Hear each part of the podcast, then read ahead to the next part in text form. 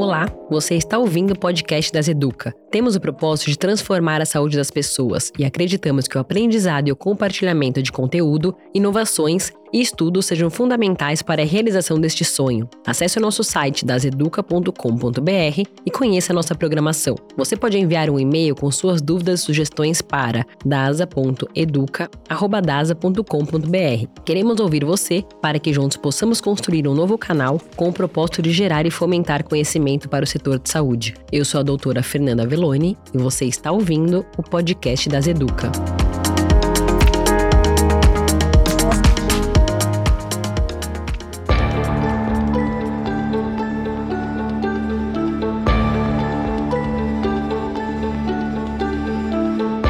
Genética é a ciência que estuda os genes. Ela que proporciona resultados que contribuem para diagnósticos mais assertivos, ainda mais individualizados e aprofundados. Pacientes que antes possuíam doenças sem nenhuma perspectiva de tratamento, hoje possuem diagnósticos e avaliações muito mais rápidas e concretas. Existem várias áreas de conhecimento que se relacionam com a genética clássica, como a biologia molecular, a ecologia, a evolução e a mais recente delas a se destacar é a genômica, onde é utilizada a bioinformática para o tratamento e entendimento de dados. Para entender melhor o assunto, no podcast das Educa de hoje, vamos conversar com a doutora Nara Lígia Sobreira, médica PhD Genética Médica, professora assistente de pediatria e doutorada pela Universidade de Medicina Johns Hopkins, em Baltimore, nos Estados Unidos.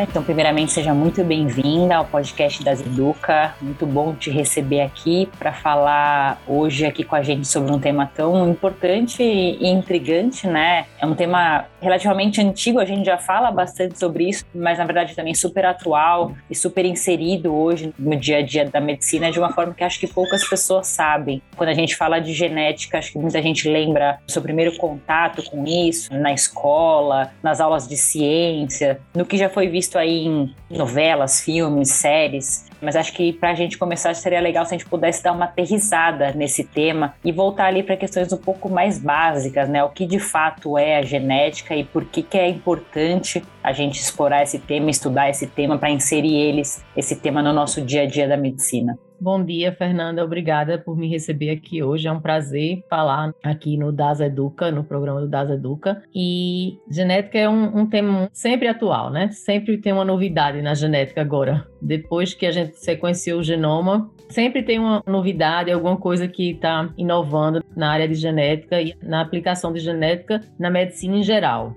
Na verdade, a genética ela é tão importante porque ela é a causa a principal causa, né, as alterações genéticas que a gente tem no nosso DNA, no nosso genoma, elas são as principais causas das maiorias das doenças que a gente tem, que os seres humanos têm, apresentam. E mesmo as que são fortemente influenciadas pelo ambiente, elas ainda têm a influência da genética. Então, a genética, ela não é só das doenças raras, ela é também muito importante para as doenças complexas, as doenças multifatoriais, as mais comuns, como hipertensão, diabetes, a genética tem uma importância muito grande nessas doenças também. E aí a gente nem vai falar da parte de câncer, né? Que a gente sabe que a genética é muito importante também em vários dos cânceres, apesar do meio ambiente também ter uma influência muito grande nessa área, a genética está lá também atuando junto com o meio ambiente como causadora dessas doenças. Então, a genética ela está realmente muito ligada a tudo que diz respeito à nossa saúde.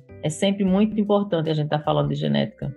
Perfeito, acho que aqui já vem uma primeira desmistificação, né, de que as pessoas associam muito a doença genética. Ah, doença genética quer dizer que ela é uma coisa hereditária, rara, e não sabem, né, ou esquecem que ela está realmente presente mesmo nas pequenas coisas relacionadas à nossa saúde. E como você já comentou, ainda mais tem se falado de genética depois que a gente fez o sequenciamento genético, né? Então, acho que também aqui vale uma explicação mais palpável, né, mais tangível do que, do que de fato foi esse sequenciamento genético. Na verdade, o sequenciamento do genoma, ele foi o sequenciamento do genoma inteiro, né? A gente já tinha aprendido a sequenciar partes do genoma. Então, o que eu estou falando o sequenciamento do genoma foi sequenciamento do genoma inteiro, porque a gente sabia como sequenciar partes do genoma, mas aí, com o sequenciamento do genoma inteiro, a gente descobriu todas as letras do nosso genoma. Só que agora a gente tem que entender o que essas letras, quais são as palavras que essas letras estão formando e quais são as sentenças que as palavras estão formando. Então, o sequenciamento do genoma inteiro deu para a gente a oportunidade de começar a trabalhar nisso, né? A gente faz muito uma analogia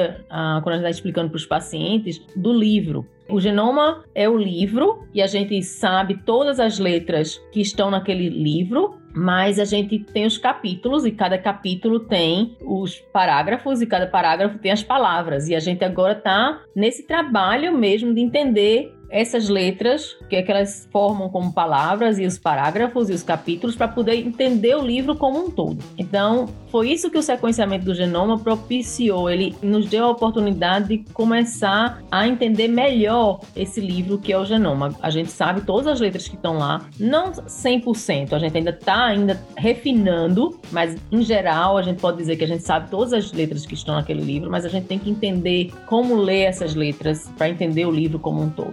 Então, foi isso que esse sequenciamento do genoma propiciou e depois desse sequenciamento do genoma, não só a gente entendeu as letras, mas também ficou mais fácil de repetir esse sequenciamento. E repetir o sequenciamento para as partes que a gente acha que são mais importantes do genoma num aspecto clínico, quando a gente está estudando os pacientes tentando entender a doença dos nossos pacientes. Então, esse sequenciamento ele foi o pontapé para agora a gente ter mais acesso, não só porque a gente sabe como fazer, mas a tecnologia de como fazer foi ficando também mais fácil e mais barata e mais acessível. Então, tudo isso propiciou para os médicos o uso dessa ferramenta que é o sequenciamento do exoma para agora entender melhor a saúde e a doença dos pacientes. Isso foi realmente um grande marco na genética e na saúde e na medicina como um tudo. Legal, então antes a gente sabia, entendia pedaços disso e agora a gente tem uma possibilidade de entender como é que esses pedaços se conectam, interagem entre si,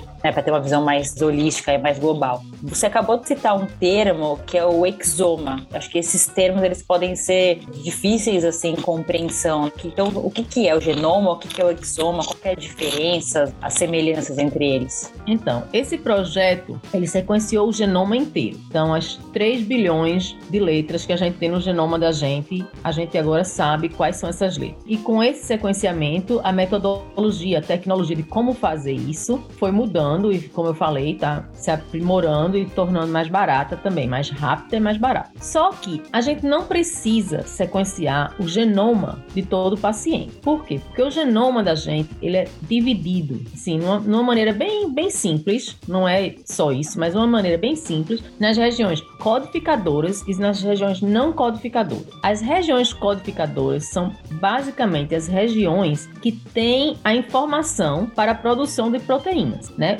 Tudo uma visão assim bem simplista, não é tão simples assim, mas cada gene é responsável pela produção de uma ou poucas proteínas. E essas proteínas são o que mantém o nosso organismo funcionando do jeito que funciona. Então, as regiões codificadoras do genoma, elas são as regiões que produzem essas proteínas. E essas regiões codificadoras são as regiões que a gente entende melhor. Então, se tiver uma modificação nessa região do genoma, eu tenho uma facilidade maior de entender qual o impacto dessa modificação no genoma na produção de proteína e essa produção de proteína alterada, o que é que ela vai causar na saúde do meu paciente ou do indivíduo que a gente está investigando por qualquer motivo que seja. Então, essa região codificadora, ela é somente 3% do genoma. E essa região é o que a gente chama de exoma. Por que, é que a gente chama de exoma? Porque, na verdade, cada gene ele é dividido em exons e introns. Os exons são as partes codificadoras. Então, quando a gente está sequenciando o exoma, a gente está sequenciando os exons dos genes, que são as partes codificadoras dos genes. Então, a gente está sequenciando a parte codificadora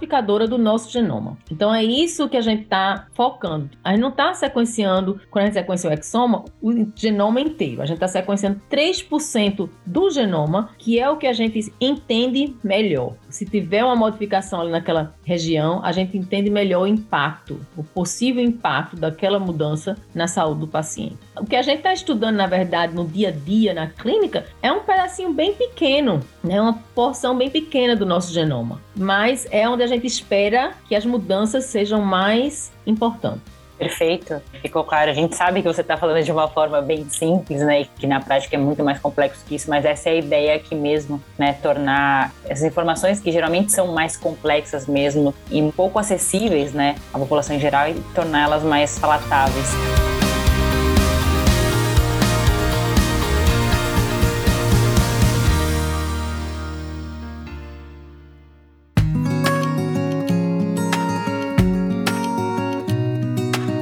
Já trazendo um pouco para esse lado clínico, como tá? Como que isso está sendo utilizado? Né? Acredito que tem influenciado bastante, principalmente na descoberta, no diagnóstico de algumas doenças, mas acho que talvez isso possa trazer impactos até desde prevenção ao tratamento, né? Como que isso tem se comportado? Como vocês estão utilizando isso na prática? Na verdade, a gente volta para o que a gente estava conversando no começo. Esse teste, ele não é restrito às doenças raras. Isso é uma coisa muito importante. Ele tem um impacto muito grande na clínica das doenças raras, porque antigamente era muito mais difícil da gente identificar as causas das doenças raras. Esse teste tornou essa possibilidade assim mais fácil, né, da gente entender o que é que causa a doença do nosso paciente com uma doença rara. Então, isso é uma coisa. Mas a outra coisa é que esse teste ele se tornou muito também útil em outras clínicas que também estudam doenças raras, mas não tão raras, mas na disciplina de oftalmologia, neurologia, cardiologia. Então é um teste hoje em dia que não é um teste do médico geneticista se eu tenho uma doença rara e eu vou para tentar descobrir o que é a doença. Não, é um teste que é utilizado na clínica médica, na oftalmologia, na neurologia, na cardiologia, na gastroenterologia и todas as especialidades hoje em dia, elas terminam tendo a facilidade de usar esse teste para dar um diagnóstico melhor para o paciente. Então, um diagnóstico mais específico para o paciente com uma doença rara ou com uma doença não tão rara. Por que é que é importante? Ela é importante porque, na verdade, quando a gente sabe a doença, a gente sabe a doença específica que a gente está estudando, tudo fica mais fácil no tratamento e no acompanhamento daquele paciente. Que agora a gente não está tentando adivinhar ou tentando simplesmente pensar o que é que pode ser. A gente sabe o que é e a gente vai trabalhar de uma maneira mais específica para aquele paciente, pra, com aquele diagnóstico. Então, começa já que eu agora sei o que é a doença e eu sei outros pacientes com aquela doença, como é que eles se apresentam clinicamente. Então, eu posso agora prever melhor o que vai acontecer com aquele paciente e acompanhar ele de uma maneira mais precisa. Então, se os pacientes com essa doença no futuro vão ter perda auditiva, então eu agora começo anualmente fazer um teste de audição para ver se aquele paciente está perdendo a audição já ou não. Se alguns pacientes com aquela doença vão desenvolver um tipo de câncer quando eles estão mais ou menos 30 anos de idade, agora eu começo, quando eles estão com mais ou menos 30 anos de idade, fazer os testes de screening para poder fazer o diagnóstico de um câncer num estágio mais cedo, quando a gente pode atuar de uma maneira melhor. Então, essa é a primeira coisa. Eu sei o que é a doença, eu sei outros pacientes com aquela doença, como eles se manifestam, e eu sei como acompanhar meu paciente baseado nisso. A outra coisa é tratamento mais e mais hoje em dia, algumas doenças ela tem um tratamento que é direcionado para aquela mutação ou para aquele gene tão específico quanto a mutação naquele gene. Então, saber qual é a causa da doença, qual o gene que está causando aquela doença, qual a mutação no gene que está causando aquela doença, permite, em vários casos, escolher um remédio que é bem preciso, que vai funcionar de uma maneira muito melhor naquele paciente do que funcionaria em outro que não tem aquela mutação naquele gene. Essas são as duas principais maneiras de que saber o gene vai influenciar a saúde e o tratamento e o acompanhamento do seu paciente. Mas não é restrito ao paciente a saber o gene, saber a mutação ou a variante, que a gente não chama mais mutação hoje em dia, a gente chama variante. Mas é, saber qual é a variante também ajuda a família como um todo a se preparar. Então vai desde a mãe e o pai que querem ter outra criança e agora sabendo qual é a causa daquela doença no filho ou na filha que ele já tem, eles podem começar a se programar para a próxima gravidez essa programação, esse planejamento tem vários aspectos. Tem um aspecto saber saber qual a probabilidade disso acontecer de novo. E aí você se planeja se você quer ter outra criança ou não. E hoje em dia, para as pessoas que escolhem terem uma criança e querem fazer fertilização in vitro e diagnóstico pré-implantação, tem a possibilidade de selecionar o embrião que tem ou que não tem aquela mutação. Então, esse planejamento familiar para os pais, eles têm vários aspectos e saber a mutação ou o gene que está causando a doença no filho que eles já tiveram ajuda muito a escolher qual caminho que eles querem trilhar para a próxima gravidez. Então, isso é uma coisa, mas não fica restrito a isso. Outros familiares né, naquela família, o irmão do pai, a irmã da mãe, ou o sobrinho ou a sobrinha, agora também podem usar essa informação para planejarem a reprodução deles ou para tomar conta da própria saúde deles. Eu também tenho risco disso ou não? Eu preciso saber se eu tenho essa mutação porque eu preciso começar a acompanhar também ou não. Então, saber o teste genético ele auxilia não só no tratamento do seu paciente, mas também o planejamento familiar, não só dos pais, mas da família como um todo e do paciente, né? Geralmente isso é a última coisa que a gente está pensando porque os pacientes de doenças raras, pelo menos, eles são muito novos, são crianças e a gente não sabe, vai levar tempo para eles pensarem nessa parte, mas também para eles, quando eles chegarem a uma idade reprodutiva, se eles tiverem a possibilidade de, de terem uma criança, o que é que eles vão fazer com a informação que eles têm sobre a própria saúde, também é uma coisa importante. Eles também têm as mesmas escolhas, né? Vou ter filho, não vou ter filho, como é que eu vou ter o filho? Vou ter naturalmente e correr o risco? Qual é o risco? Ou eu vou ter, fazer isso num processo processo de fertilização in vitro e tentar evitar o risco dessa doença. Então, auxilia em todos os aspectos da saúde do paciente e da família. São muitas implicações positivas, né? E estava aqui pensando, você falou já super bem que isso não é restrito a doenças raras, né? Que pode ter aplicação em doenças que são, inclusive, bastante comuns e com tantos benefícios, como você citou, acho que pode ter muita gente se questionando: poxa, será que eu também deveria fazer, né? Será que todo mundo não deveria fazer um exame desse, um sequenciamento desse? Como que está isso hoje em dia, né? Existe essa possibilidade de fazer também em pessoas não portadoras de nenhuma doença conhecida ou portadoras de doenças mais comuns? Quais são as, as indicações hoje em dia? É uma pergunta muito boa, Fernanda. Eu não recomendo uma pessoa que não tem uma indicação específica fazer um teste desse. Por quê? Na verdade, quando a gente faz o sequenciamento do exoma, a gente acha, para começo de história, até 80 mil variantes. E muitas dessas variantes, mesmo as que são raras, porque quando a gente está procurando as variantes que causam doença, a gente está procurando as, as, variantes raras. Mesmo as que estão relacionadas com doenças complexas mais comuns, a gente ainda está focando nas doenças, nas variantes que são mais raras. Mesmo se eu foco nas variantes mais raras e nas regiões codificadoras, como eu falei, que são as regiões mais importantes,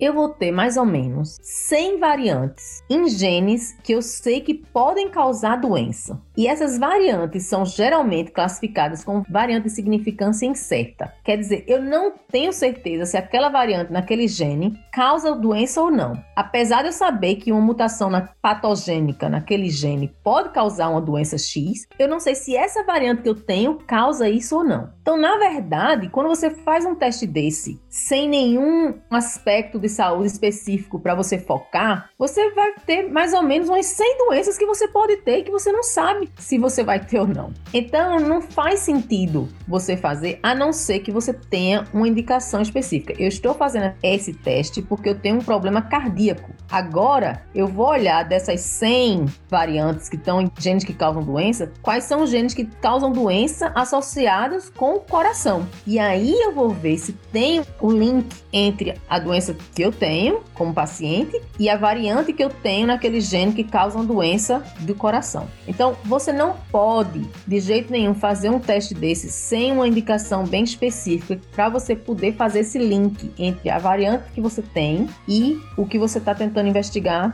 no seu paciente. Não vai ser de utilidade fazer um teste numa pessoa saudável. A gente tem, quando a gente faz esse teste, uma coisa muito importante relacionada com isso, o Colégio Americano de Genética Médica, ele tem 73 genes que eles classificam como acionáveis. Isso significa que se você tem uma mutação em um desses 73 genes, eles recomendam o laboratório dizer ao paciente, porque o paciente pode tomar providências, tá, começar a fazer screening mais cedo, ou para poder identificar a doença o mais cedo possível, para poder tratar o mais cedo possível. Eles são 73 genes e o laboratório clínico só vai dizer a você se você tem uma variante naquele gene, se a variante já for sabidamente patogênica ou provavelmente patogênica. Então, não vai dizer nada que seja variante de significância incerta. Mas para você ter uma ideia, só são 73 genes. Então, se você faz esse teste sem nenhuma indicação, você vai estar olhando em 73 genes de 20 mil que um grupo de cientistas e clínicos aqui nos Estados Unidos determinaram que são acionáveis. Mas só são 73. Eles são, na maioria, relacionados com câncer e doenças cardíacas. Então, eu acho que não tem a necessidade realmente de você fazer esse teste se você não tiver uma indicação clínica, um, um sintoma que você realmente esteja investigando, uma doença que você esteja investigando no seu paciente.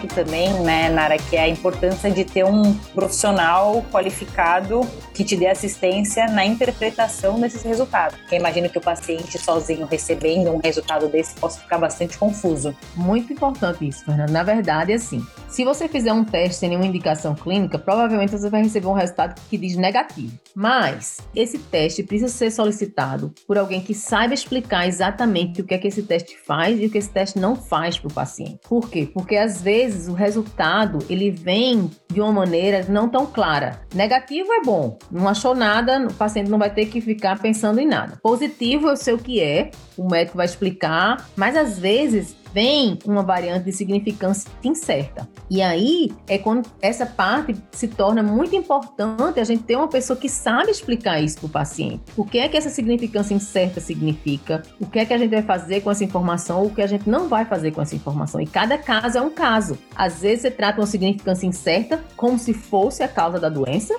e às vezes você quer que o paciente esqueça essa variante de significância incerta e faça de conta que nunca viu. Então a gente precisa, toda vez que esse teste for ser feito. A gente precisa realmente fazer um aconselhamento pré e um aconselhamento pós. Então, esse aconselhamento pode ser feito pelo médico que está pedindo, pode ser o médico geneticista, pode ser o oftalmologista, ou pode ser que seja uma pessoa da área de saúde preparada para fazer o aconselhamento e explicar o teste, quais são as limitações do teste e o que, é que a gente pode receber como resultado do teste. Até porque esse teste também informa outras coisas, Fernandes, que é importante para os pacientes saberem. Às vezes você vai saber da relação entre os pais, o quanto aqueles pais são relacionados ou não. Às vezes a gente pergunta: ah, vocês são consanguíneos? Os pais dizem: ah, não, a gente não é consanguíneo, ninguém é primo na família, a família vem de um lado, a família vem do outro. Mas esse teste, ele mostra se os pais não sabiam que eles eram relacionados, o teste vai mostrar que eles são. A outra coisa é que também mostra não paternidade e não maternidade. Então, às vezes você pensa que pai é o pai ou a mãe é a mãe e esse teste vai mostrar se não for. Então, essas são outras coisas que a gente tem que esclarecer para os pais e para a família o que é que esse teste também pode achar, além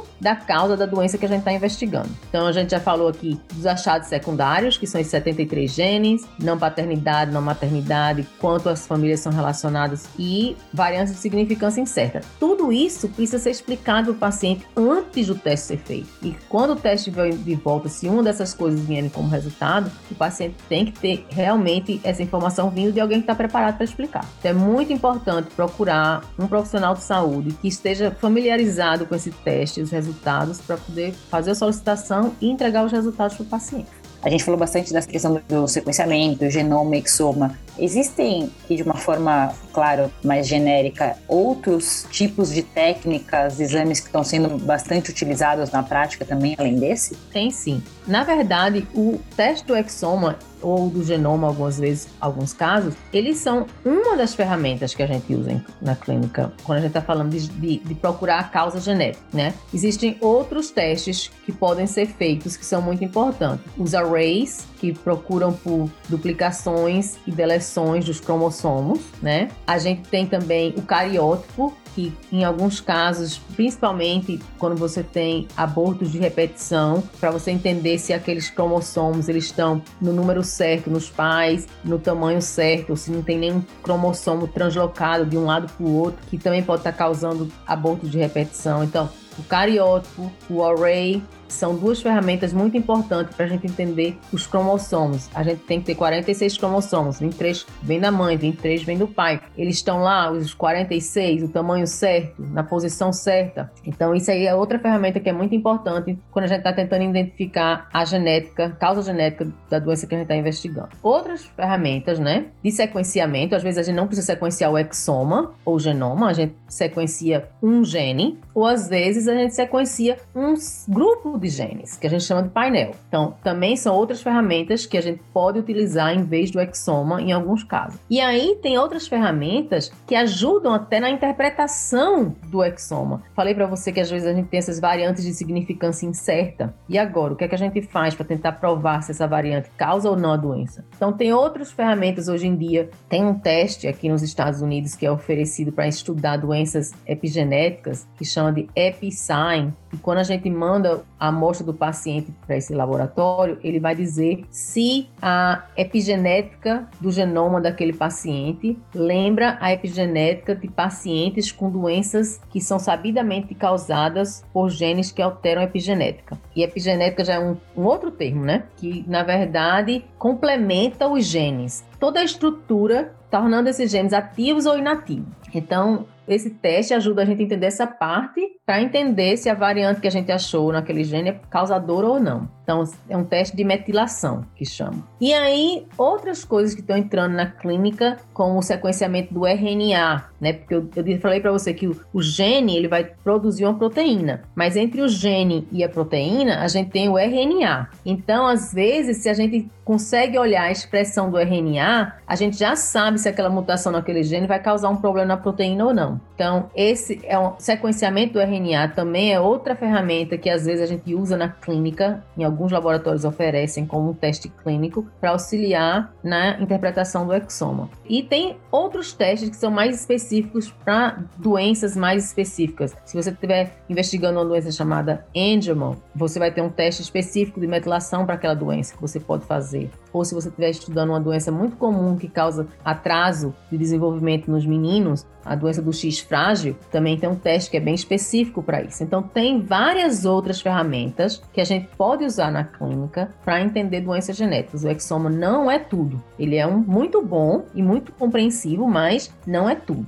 Também não é indicado para todo mundo. Ele é indicado para maioria, mas tem alguns casos que são bem específicos que precisam de outros testes. Provavelmente, conforme a gente for avançando em conhecimento, né, vão surgindo cada vez mais testes mais específicos para determinadas doenças. Então, acho que esse é um ponto super relevante, né, porque de maneira leiga, né, muitas vezes a gente fala, ah, ele fez um teste genético, né, como se fosse uma coisa única. E aqui ficou bem claro que existem algoritmos diagnósticos para diferentes grupos de doenças, para doenças já bem específicas, né? Você falou um pouco sobre paternidade, maternidade. E a gente sabe também que hoje, né, alguns testes genéticos estão sendo utilizados até para essa questão de estudo de ancestralidade, né? É algo que é bastante curioso, chama bastante atenção assim da população em geral. Como que é possível, né, a gente chegar a esse nível assim de conhecimento, né? Porque uma coisa é falar de pai e mãe, mas para falar de ascendentes tão distantes, né, parece algo super difícil. Como que é isso? Na verdade, é comparando, Fernanda. A gente tem todas as variantes no genoma da gente e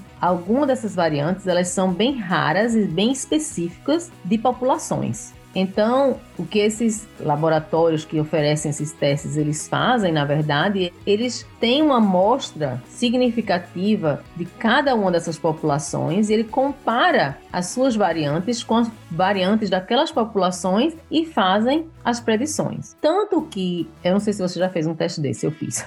E você recebe de vez em quando uns avisos. Ah, a gente tem agora um update. Vá ver sua ancestralidade agora, porque na verdade eles têm mais informação. Essa maior quantidade de informação que eles têm agora permitem que eles sejam mais específicos, né? Dizendo qual a população que você veio e quantos por cento você veio de cada uma dessas populações. Então, assim, é realmente comparando as variantes que você tem com as populações que eles têm no banco de dados dele, que eles conseguem dizer isso. Então, é muito interessante você ver as predições que eles fazem e como vai mudando com o tempo quando eles recebem mais informação. Quanto mais informação eles recebem, melhor a análise deles se torna. Ah, legal, eu fiz também, por curiosidade, e também achei super interessante. E então é quanto mais pessoas fazem, mais retroalimentando, né? Alimentando o banco de dados e retroalimentando as informações e atualizando. Muito legal. Partindo agora já aqui para o encerramento do nosso episódio, Nara, a gente sempre, há mais de dois anos, a gente sempre traz os nossos temas aqui para a área da pandemia, né? Que obviamente ainda nos impacta muito. E a gente percebeu, óbvio, que na Covid-19 ficou bem nítido que as pessoas reagiam de uma forma muito diferente à infecção, né? Então, muito se falou sobre vários fatores que podiam levar essa diferença de manifestação, alguns mais graves, outros mais leves, outros nem manifestavam, famílias que, que se comportavam de um jeito, famílias que se comportavam de outro, e claro, dentro desses vários fatores que podem influenciar, muito se falou sobre a influência da genética na manifestação da infecção. Poderia trazer assim de, de atualização sobre isso para nós? Então, Fernanda, eu não tenho dúvida de que tem um componente genético por trás dessa susceptibilidade e dessa reação dessa apresentação da doença que pode ser tão diferente de um indivíduo para outro. Só que a gente não conseguiu ainda, na maioria dos casos, identificar o que é essa alteração genética que causa essa diferença de reação, essa diferença de como eu apresento a doença. Então, tem vários estudos agora sendo feitos e tem alguns que já foram publicados sugerindo alguns genes e algumas variantes que fazem a pessoa reagir de uma maneira mais grave, mas a gente não tem nada que seja realmente bem específico e bem concreto que diga não, se eu tiver essa variante, eu vou ter uma apresentação mais grave e se eu pegar essa doença, eu preciso fazer um tratamento mais complexo. Eu tenho que realmente tomar cuidado. Não, a gente não tem isso ainda. Tem vários trabalhos sendo feitos, vários trabalhos foram publicados sugerindo alguns genes, mas a gente não tem nada que seja bem concreto e bem específico nesse momento. Bom, esperamos atualizações sobre o tema. Partindo para o final aqui na área, acho que ficou bem claro o quanto genética é um tema super complexo e, e, científico, claro, mas o quanto ele está se tornando cada vez mais uma parte mesmo do nosso, até do nosso autoconhecimento, né? De cada indivíduo entender mais sobre si, sobre sua família, tentar prevenir as doenças ou antecipar, né, tratamentos. Com certeza é algo que já está mais do que provado que veio para se inserir cada vez mais os algoritmos aí de diagnóstico e tratamento. Então, acho que eu só queria pedir para você deixar uma mensagem final aqui para quem está nos ouvindo e que queira saber mais sobre esse tema, como que esse indivíduo poderia aprender mais, se aprofundar um pouco mais. Primeiramente, obrigada. Foi ótimo conversar com você, Fernanda, muito bom. E para as pessoas que querem entender um pouco mais sobre genética e os testes que são feitos, o exoma e o genoma, eu realmente não tenho assim nenhuma indicação de um site que seja algum site que eu mando os pacientes. É tudo é muito complexo, mas eu sei que o Das Educa tem várias ferramentas lá para os pacientes e para os médicos que são muito, muito boas. Eu uso alguma delas para ensinar. Então, assim, eu acho que, que vale a pena dar uma olhada no site do Das Educa e ver o que está lá de informação sobre esses testes genéticos, porque eu sei que é muito rico o site do DASA em relação a isso. Eu não tenho outra indicação, mas se alguém quiser falar comigo ou me contactar, por favor, pode usar o meu e-mail e eu estou à disposição. Tá ótimo, Nara. Mais uma vez, muito obrigada pela sua participação. Tornar aqui um, um, assunto tão difícil em algo tão simples e compreensível, que é de fato aqui um dos nossos principais objetivos como das Educa, né, nesse nosso podcast. Então, mais uma vez, muito obrigada.